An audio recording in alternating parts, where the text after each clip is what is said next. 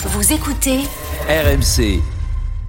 On parle marathon dans la Story Sport avec Alex Biggerstaff, justement, Stéphane, parce que la 40e édition du marathon de Mexico s'est tenue la semaine dernière. Et alors, c'était loin d'être un modèle de réussite sportive, Alex. Oui, exactement. Euh, Mais d'abord, je voudrais savoir qui a une âme de marathonien autour de la table? Ah, bah, ouais, Anthony est le ouais. c'est le champion. Ouais, Anthony, Anthony, champion. Ah Est-ce que Stéphane est un, est un vrai marathonien? J'ai été coureur à pied. Ah, Ah, Ah, Longtemps. Très Quel bien. temps, quel Calé temps, sur le quel sujet, temps, Stéphane quel chrono, Stéphane, Ah, sur un marathon C'était que du trail.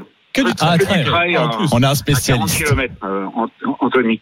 Ok, Donc, ok. euh, et euh, voilà. Mais la route, euh, la route, ça fait mal aux genoux. hein. Ça, c'est vrai. Voilà. Ouais. Eh bien, Ah, attention Stéphane, parce qu'à Mexico, tenez-vous bien, sur 30 000 participants, 11 000 ont été disqualifiés pour attitude Oh, anti-sportive.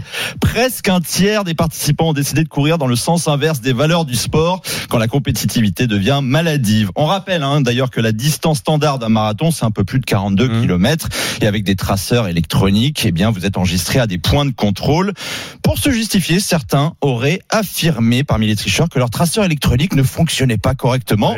Pas si vite. Ils se sont fait épingler par de nombreux anonymes qui les ont accusés d'avoir tout simplement pris des véhicules et les Ah. transports en commun de la ville pour raccourcir leur Ah bah parcours. moi ça je peux gagner du poids, c'est pas mal, marathon c'est efficace. ouais. Tout le monde peut le faire.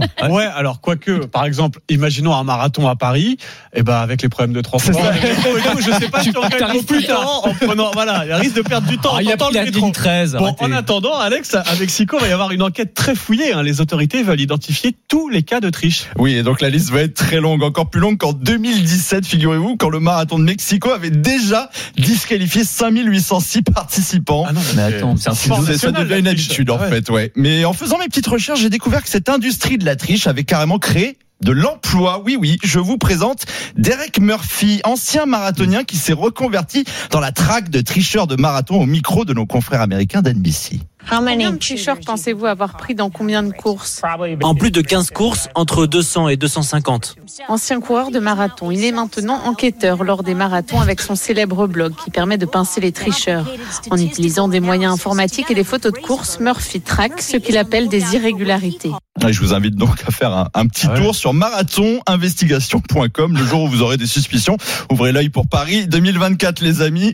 Il faut se rendre compte que la triche a toujours existé comme au mythique marathon de Boston avec Rosie Ruiz, mais surtout aux Jeux Olympiques.